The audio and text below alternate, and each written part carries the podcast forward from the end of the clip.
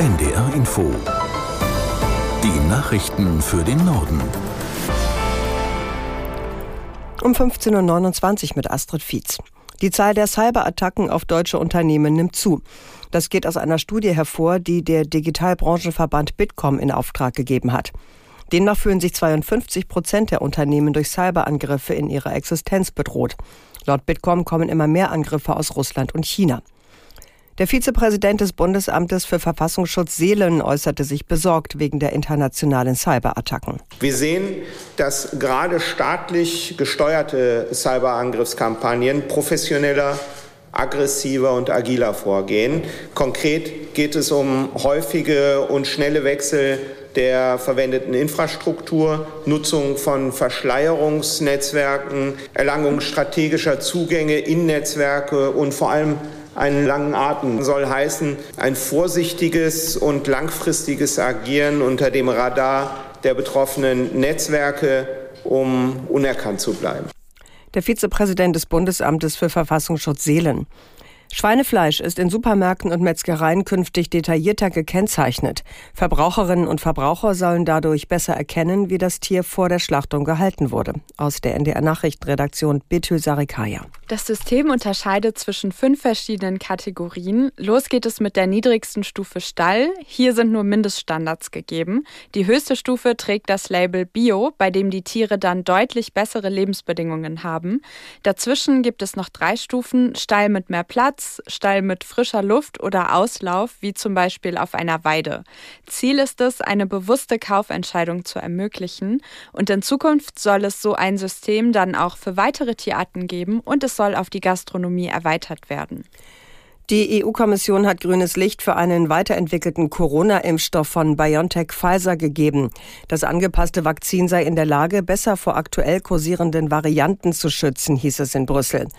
Die Europäische Arzneimittelbehörde hatte den Impfstoff bereits genehmigt. Die EU-Kommission musste nun noch formal zustimmen. In Deutschland empfiehlt die Ständige Impfkommission Auffrischimpfungen mittlerweile nur noch für bestimmte Gruppen. Dazu gehören unter anderem Menschen ab 60 Jahren, Menschen mit bestimmten Vorerkrankungen und Pflege- und Gesundheitspersonal. Bevor eine Auffrischung gegeben wird, sollte laut STIKO mindestens ein Jahr seit der letzten Impfung oder Infektion vergangen sein. Die AfD hat auf einer Klausurtagung in Thüringen darüber beraten, welche Schwerpunkte sie setzen will, sollte sie die nächste Bundesregierung anführen.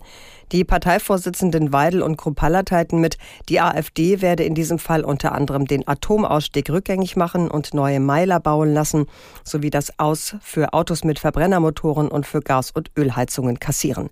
Aus Oberhof Bianca Schwarz. Zehn Punkte Sofortprogramm einer AfD-geführten Bundesregierung. So heißt das Papier, das die AfD-Chefs Alice Weidel und Tino Kruppalla im thüringischen Oberhof vorgestellt haben.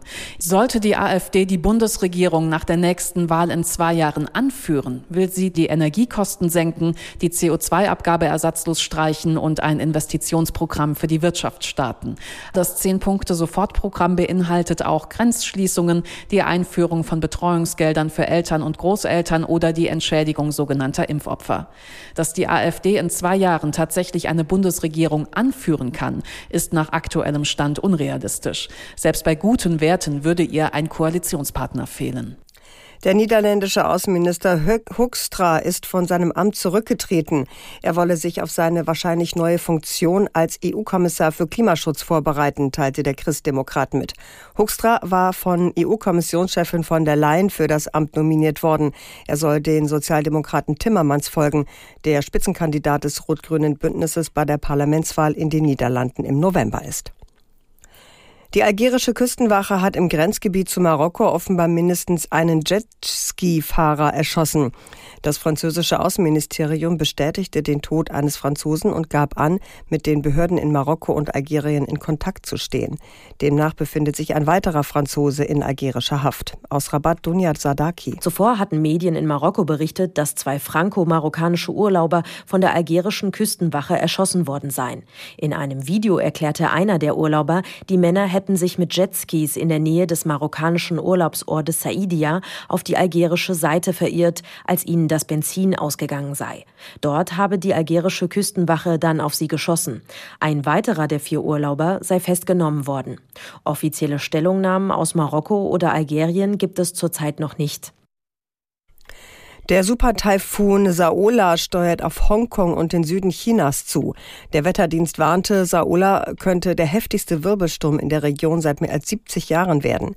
In den Millionenmetropolen Hongkong und Shenzhen kam das öffentliche Leben quasi zum Erliegen. Die Behörden ordneten die Schließung sämtlicher Unternehmen, Geschäfte und Märkte an. Hunderte Flüge wurden gestrichen. Mehrere Millionen Menschen sind aufgerufen, nicht ins Freie zu gehen und sich von Fenstern und Türen fernzuhalten. Das waren die Nachrichten.